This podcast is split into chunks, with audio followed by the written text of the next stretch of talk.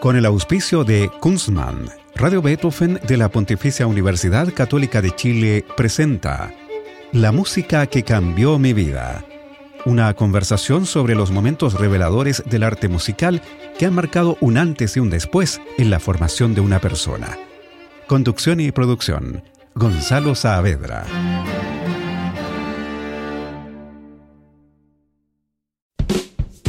Hacer una cerveza craft requiere de tiempo, maestría, ingredientes de primer nivel y mucha pasión.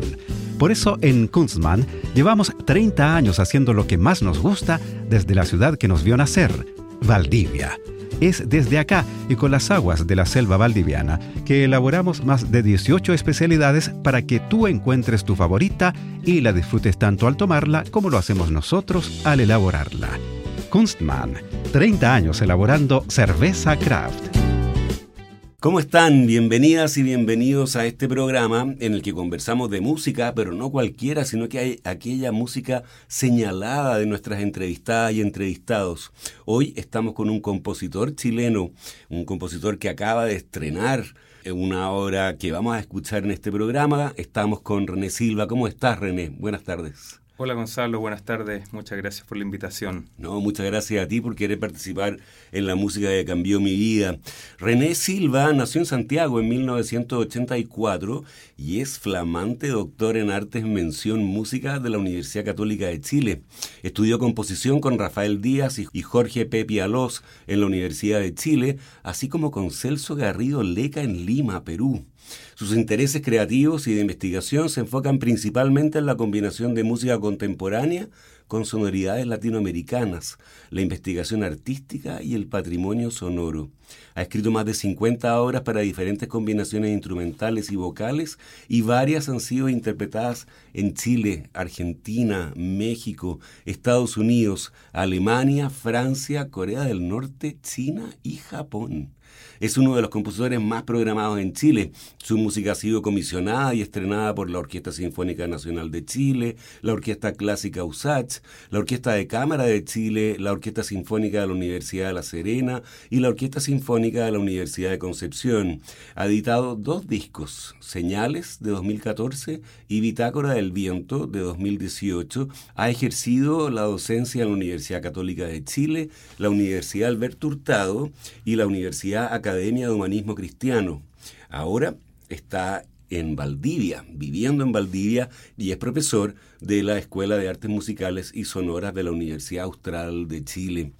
Oye, decíamos al comienzo que te acabas de doctorar en la Facultad de Artes de la Universidad Católica con una tesis que investiga el organillo, este instrumento musical que uno está acostumbrado o estaba acostumbrado a escuchar en las plazas, hoy día no es tan ubicuo, ¿no? como solía hacerlo hace 10 o 20 años. Tampoco está muerto, como anunció José Donoso a principios de los 70 en la revista Ercilla. ¿Cómo llegaste a interesarte en este instrumento y qué es lo que podemos saber de él hoy?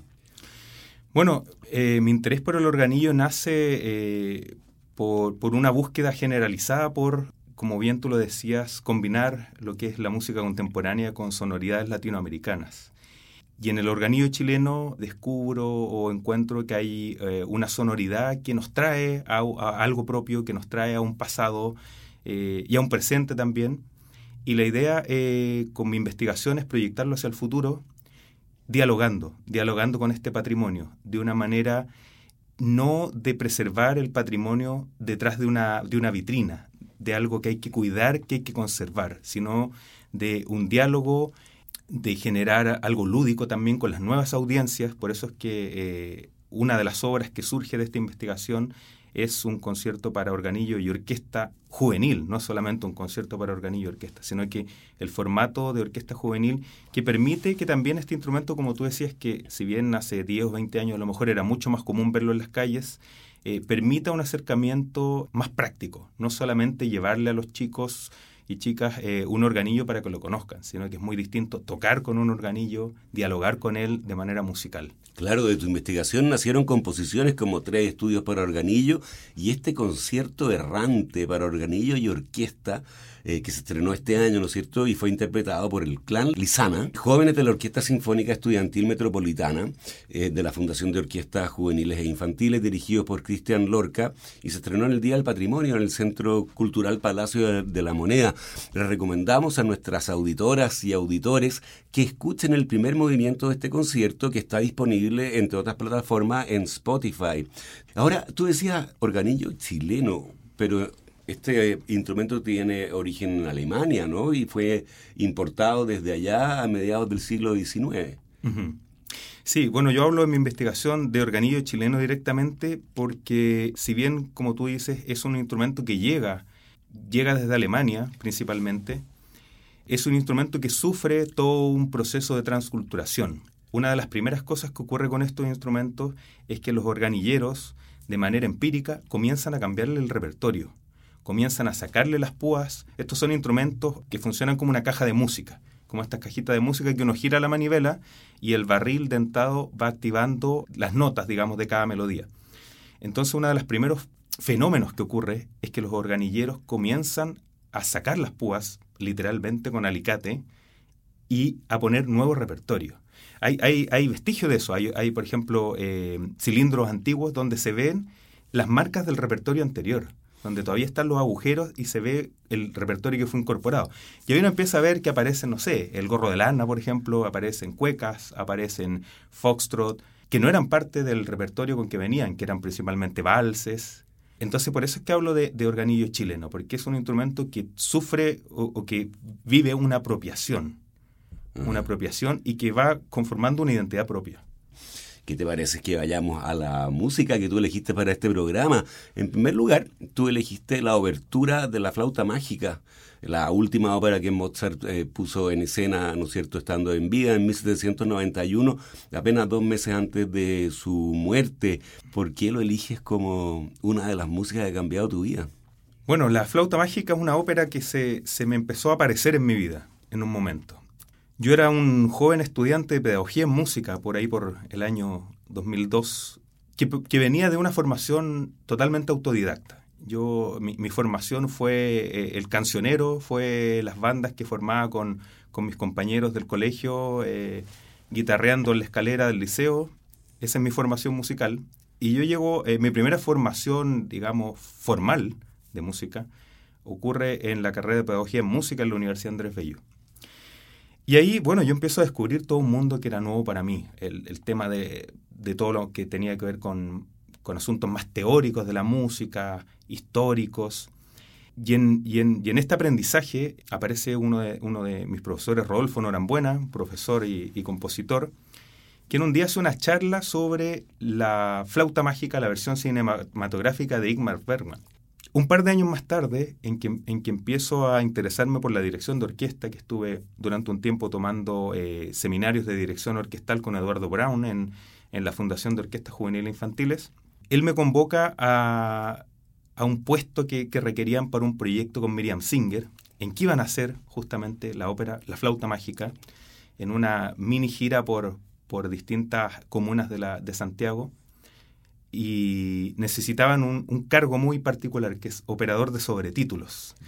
El personaje que está ahí detrás de escena o a un costado o por ahí en algún rinconcito con la partitura siguiendo y con un computador marcando los, la traducción, los subtítulos que ocurren en tiempo real que hay que hacerlo en tiempo real. Claro, para que aparezcan sincronizadamente. Para que aparezcan sincronizadamente y para que además también se logren ciertos efectos de, de la escena. O sea, uno tiene que estar ahí muy atento para poner el texto apropiado en el momento, no, no, contar el chiste por adelantado. Entonces, bueno, ahí se me vuelve a aparecer la flauta mágica, que me lleva a entrar, digamos, a un a todo un circuito de, de, que tiene que ver con esto de la ópera y del trabajar como operador de sobretítulos. Después de esta ópera yo continué trabajando con Miriam Singer por 11 años. Claro.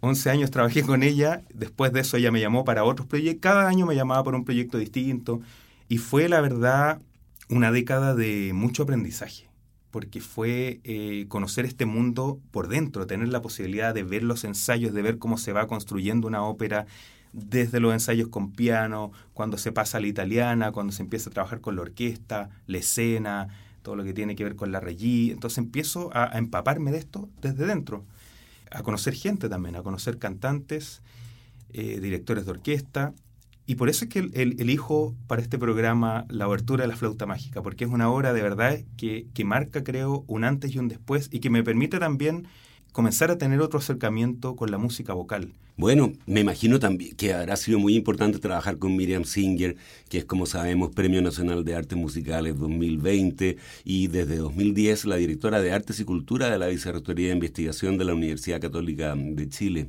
Toda una experiencia. Yo ya le digo, le digo maestra, todavía le digo maestra, ella sabe que yo la quiero mucho, posiblemente a lo mejor ella va a escuchar este programa y ella sabe todo lo que yo aprendido, aprendí trabajando con ella, porque como te decía, o sea, estar en un ensayo, yo creo que, yo creo que el, tema de asistir a ensayos debiese ser eh, un curso obligatorio de cualquier eh, músico, ya sea intérprete, compositor, sobre todo compositores. El, tema de estar por dentro, de ver las problemáticas, lo que se genera, lo, que implica, por ejemplo, llevar una obra escena. No, no es solamente una música que, que, es actuada, sino que implica desplazamiento, implica eh, escenografía. Entonces, el poder vivir eso desde dentro, de verdad yo creo que me dejó un aprendizaje, pero enorme. Muy bien. Bueno, que suene entonces la abertura de la flauta mágica como en homenaje también a la maestra Miriam Singer. La versión que tú elegiste es de la Staatskapelle de Dresden con eh, Sir Colin Davis en la dirección.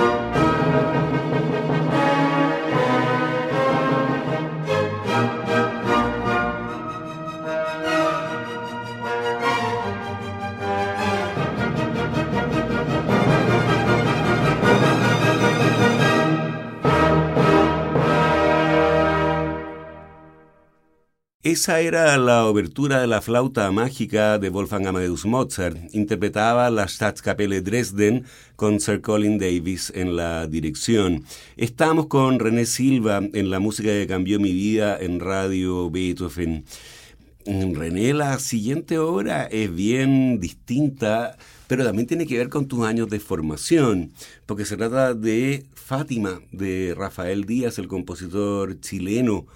¿Por qué la eliges como una de las músicas que ha cambiado tu vida? Bueno, Rafael Díaz fue uno de mis, profesores de, de composición en la Universidad de Chile y la música de Rafael creo que también marcó un antes y un después en mi formación. En el tiempo que yo te comentaba antes que cuando era estudiante de, pedagogía en música, en, en, un comienzo, yo esa es mi primera carrera, una vez que termino esa carrera, decido la, locura de estudiar otra carrera de pregrado y nada menos que una carrera de, conservatorio, una carrera tan larga como composición que por ese entonces duraba nueve años. Muy entusiasmado con seguir formándome, con seguir aprendiendo, pero también un poco buscando hacia dónde podría ir el tema de la, de, la composición. Y, y, bueno, en ese tiempo asistía eh, muy frecuentemente a todos los festivales de música contemporánea que, que, hasta el día de hoy se siguen realizando, pero me encontraba con, con, cierta aridez, con sonoridades que, con las cuales no, no lograba sentir un, un, como, un, como afianzarme con, con esas sonoridades hasta que conozco la música de Rafael Díaz. Y ahí descubro que, que la belleza también puede ser parte de estas sonoridades áridas que, que detrás del sonido, del sonido puro, también puede surgir la melodía. Que no, no, no todo tiene que ser experimentación, que también en esta búsqueda en estas músicas tan experimentales también era posible encontrar la belleza. Mm. Oye, vamos a escuchar esta obra que se llama Fátima. La música de Rafael Díaz suele ser, si no descriptiva, los títulos de las obras muchas veces son largos y programáticos directamente. ¿Una suerte de guía de audición para esta obra? Sí, bueno, eh, Rafael eh, se inspira en todo lo que tiene que ver con el milagro de, la Virgen de Fátima en, eh, en esta obra. Entonces busca un poco sonoridades luminosas, eh, busca como, como la sonoridad del milagro, como lo menciona por ahí en, el librillo del disco donde aparece esta obra. Es una obra que, que recorre desde el ruido, desde el ruido, desde, desde, la sonoridad pura, hasta se va aclarando, se va iluminando, hasta que llega a una melodía reiterativa que se encuentra ya en la sección final y que es eh, un poco lo que te decía antes, donde yo encuentro que, surge la belleza después del sonido, después del ruido. Muy bien. Escuchemos Fátima de Rafael Díaz. Interpretan Nicolás Faunes en flauta, Cristian González y Felipe Hidalgo en violines, Eloísa Leiva en viola, Ángela Acuña en cello y Fernando Julio en contrabajo.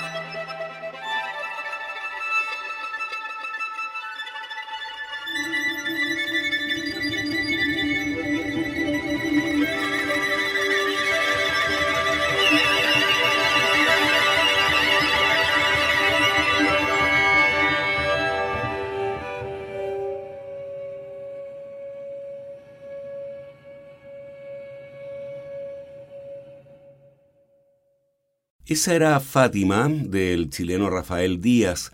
Interpretaban Nicolás Faunes en flauta, Cristian González y Felipe Hidalgo en violines, Eloísa Leiva en viola, Ángela Acuña en cello y Fernando Julio en contrabajo.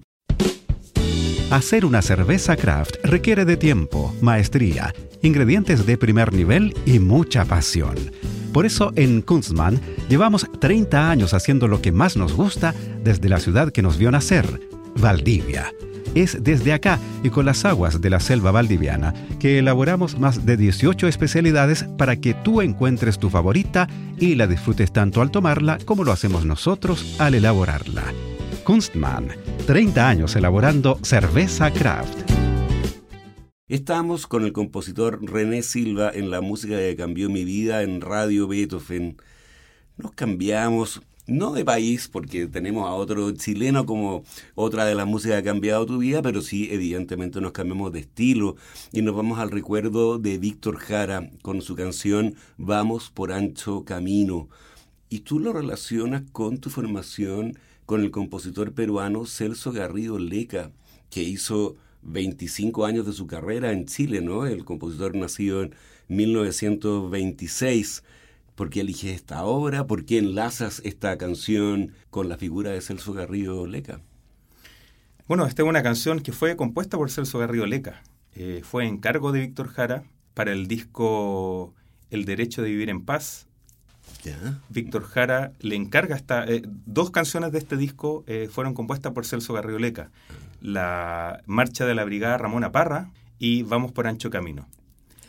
Entonces, eh, la elijo para este programa porque, bueno, primero, Víctor Jara es una figura trascendental en, mi vida, en, mi formación, en mi, en mi audición hasta el día de hoy es un cantautor que por años me, ha acompañado en, mi playlist personal, así como Violeta Parra también eh, es parte, digamos, transversal de, es música que siempre he escuchado y que siempre creo que voy a seguir escuchando, eh, con más o menos frecuencia en ciertos momentos de mi vida, que siempre han estado ahí.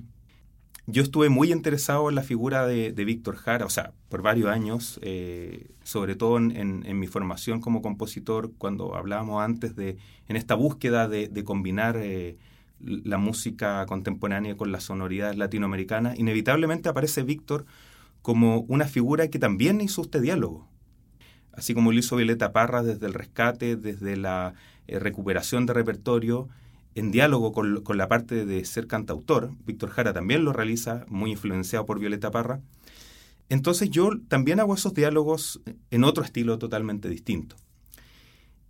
Y ahí es donde, bueno, descubro esto que te comentaba de, quién hizo esa canción, eh, que es el maestro Celso Garridoleca. Yo el nombre del maestro lo conocía como uno de los compositores latinoamericanos de música docta, eh, digamos, más importantes así como con Alberto Ginastera, ¿cierto? Lobos, Celso Garrido Leca, su figura es muy importante.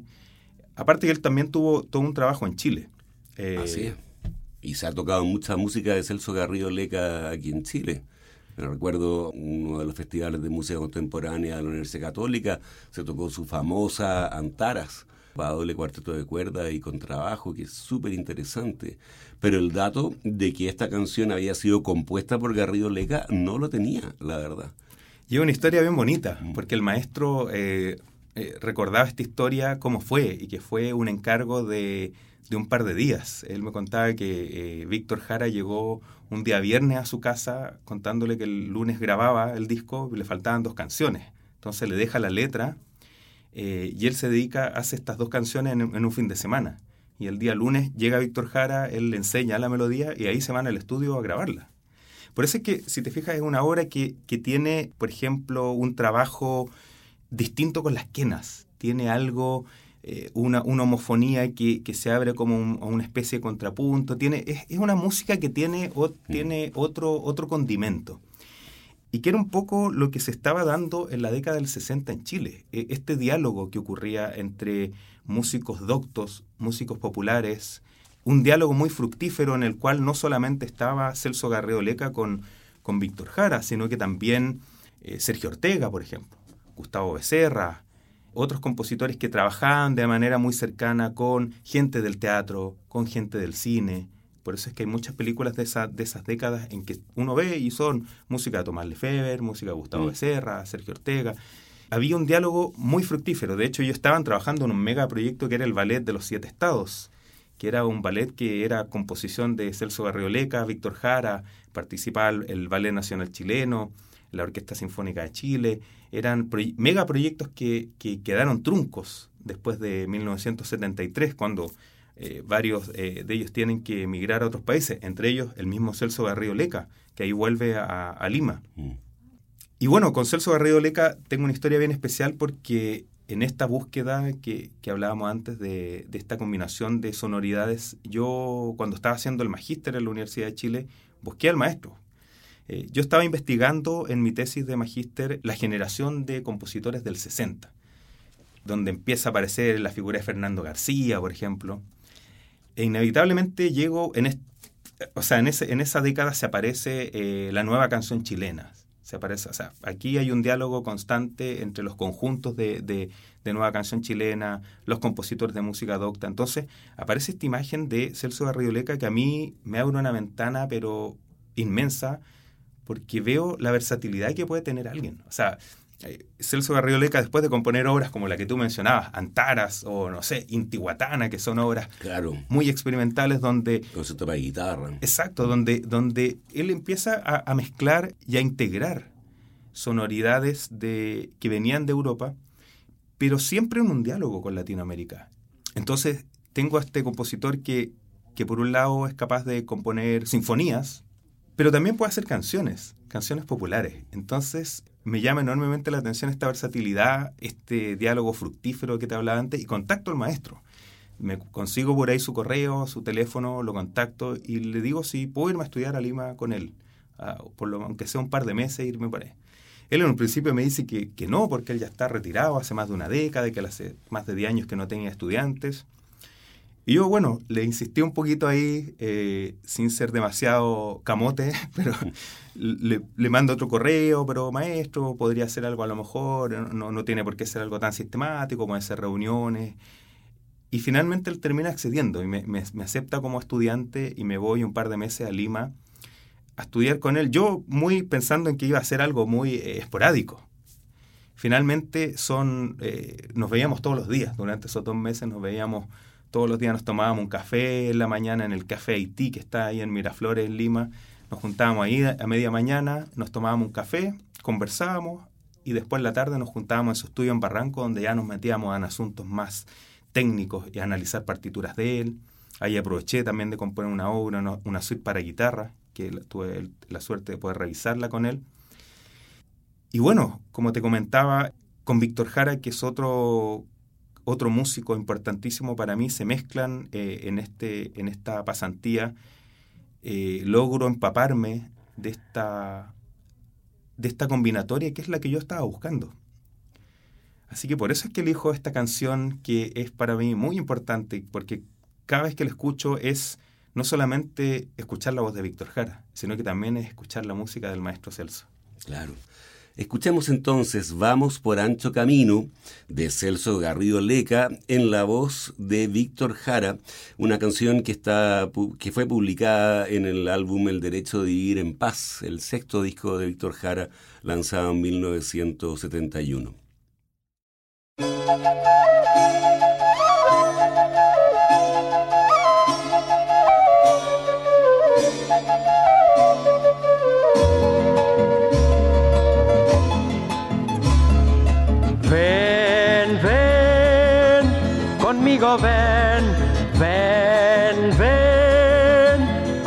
Ven, vamos por ancho camino, nacerá un nuevo destino, ven, ven, ven, conmigo ven, ven, ven, conmigo ven al corazón de la tierra, con ella. Ven, el odio quedó atrás, no vuelvas nunca, sigue hacia el mar. Tu canto es río, sol y viento, pájaro que anuncia la paz. Amigo, tu hijo va, van por el ancho camino van galopando en el trigo, van.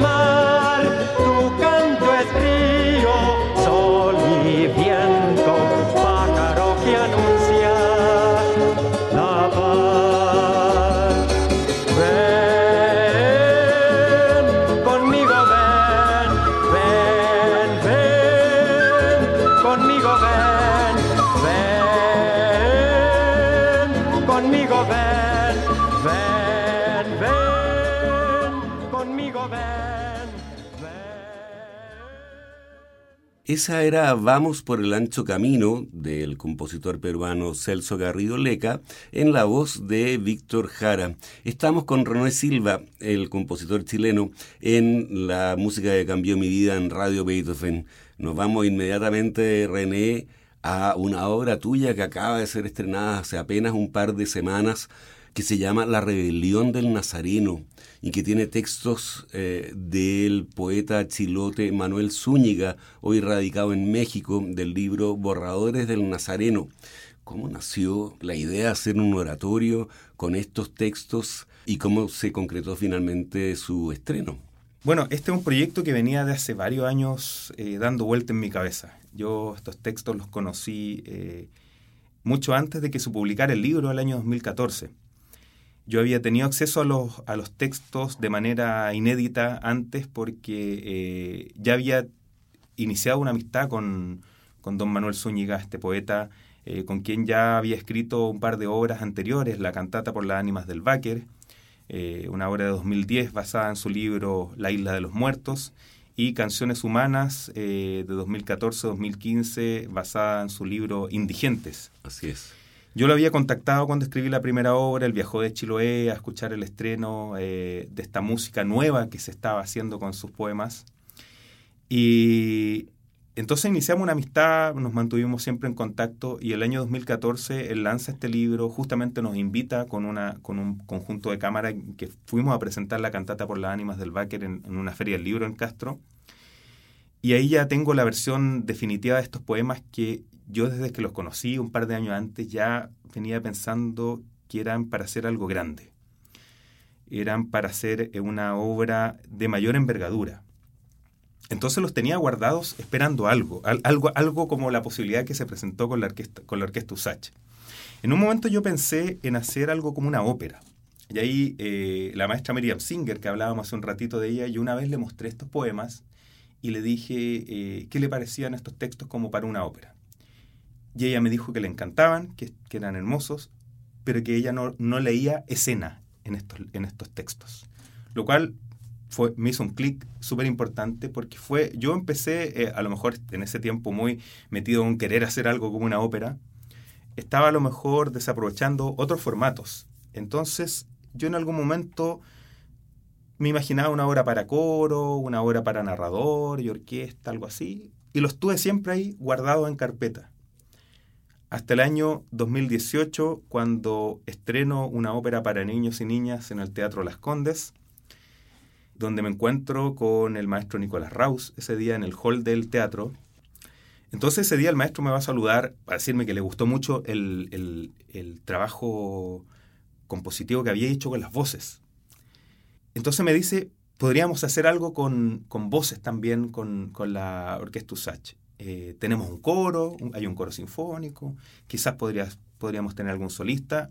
Y yo de inmediato le digo, maestro, tengo los textos para esto. Y le cuento brevemente de qué se tratan estos poemas, eh, en lo que permite ahí, digamos, la conversación Mm. post-concierto en el hall del teatro. Y le, le- le comento que se tratan de unos, de unos eh, poemas de, de Manuel Zúñiga que hablan sobre una historia mágica, imaginaria, en que a través de la poesía de Manuel Zúñiga, la imagen del Nazareno Caguach, hastiado, aburrido de tanto, de tantos fieles que le van a pedir cosas, decide un día bajarse de la cruz y salir a vivir como hombre. Y en ese salir a encontrarse con el mundo, pasa de todo. Ocurre de todo. Se encuentra, se va de carrete. eh, Transita por las calles, va a los bares, se mezcla con los borrachos. Con todo. Este, mm.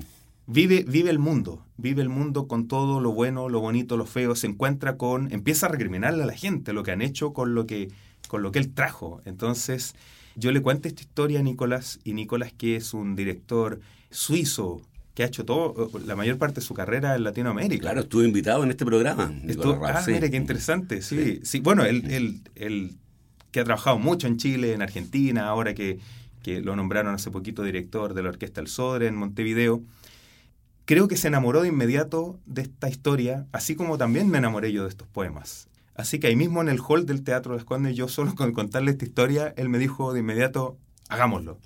Le gustó la idea y a los días me escribe un correo ya formalizando la invitación a hacer una obra para la Orquesta Usach. Entonces ahí eh, surge esto de incluir voces solistas, de aprovechar el coro sinfónico, que también es parte de la misma institución, la orquesta por supuesto, y me decido por este formato que es el oratorio. Muy bien, claro. La grabación del estreno se va a editar como disco por Aula Records, ¿no es así?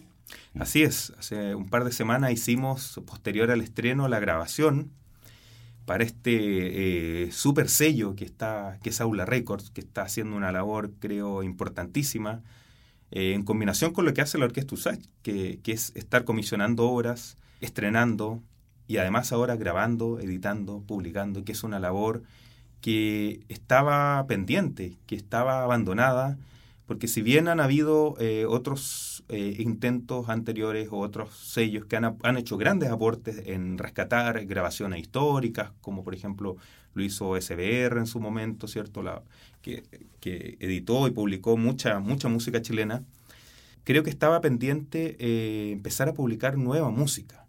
Sello modular, por ejemplo, de Valparaíso, que también ha estado haciendo una labor importante, eh, pero que lo está haciendo con música más bien de cámara, faltaba esto de ya formatos un poquito más grandes. Y Aula Records en ese sentido creo que está haciendo un gran aporte al publicar toda esta música nueva. Claro. Muy bien, bueno, escuchemos entonces una selección del oratorio La Rebelión del Nazareno de nuestro invitado de hoy en la música que cambió mi vida, René Silva. Eh, los números son Paradero, del abandono, Sermón 1, mito, Sermón 2, ruego y prédica en la Plaza de los Lores. Los intérpretes son la soprano Tabita Martínez, el contratenor Boris Bustos, el barítono Javier Weibel, el coro sinfónico de la USACH que dirige Andrés Badamondes y la orquesta clásica USACH dirigida por el maestro suizo Nicolás Raus.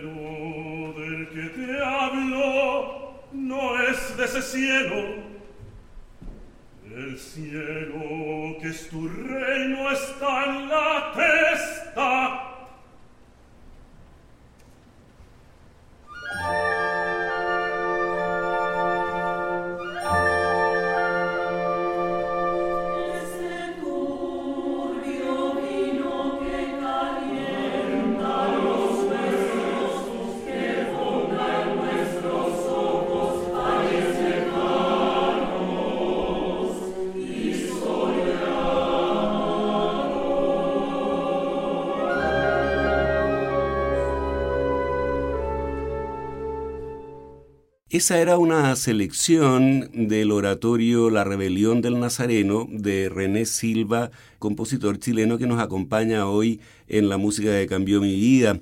Los intérpretes eran la soprano Tabita Martínez, el contratenor Boris Bustos, el barítono Javier Weibel, el coro sinfónico de Lausach y la orquesta clásica de Lausach dirigida por Nicolás Raus. Llegamos así al final de este programa. René, te quiero agradecer por esta conversación súper interesante. Muchas gracias por haber estado con nosotros hoy. Muchas gracias, Gonzalo, por la invitación y por el espacio también para, para hablar de las nuevas músicas. Así es, muy bien. Y a ustedes los dejamos convidados para una nueva versión de este programa el próximo lunes a las 20 horas. Recuerden que pueden escuchar este capítulo y los otros que han sido emitidos en forma de podcast en nuestro sitio web beethovenfm.cl y también en Spotify buscando la música que cambió mi vida. No se vayan de nuestra sintonía, ya viene puro jazz con Roberto Barahona. Muy buenas noches. Hacer una cerveza craft requiere de tiempo, maestría, ingredientes de primer nivel y mucha pasión. Por eso en Kunstmann llevamos 30 años haciendo lo que más nos gusta desde la ciudad que nos vio nacer, Valdivia. Es desde acá y con las aguas de la selva valdiviana que elaboramos más de 18 especialidades para que tú encuentres tu favorita y la disfrutes tanto al tomarla como lo hacemos nosotros al elaborarla. Kunstmann, 30 años elaborando cerveza craft. Con el auspicio de Kunstmann, Radio Beethoven de la Pontificia Universidad Católica de Chile presentó La música que cambió mi vida. Una conversación sobre los momentos reveladores del arte musical que han marcado un antes y un después en la formación de una persona. Conducción y producción. Gonzalo Saavedra.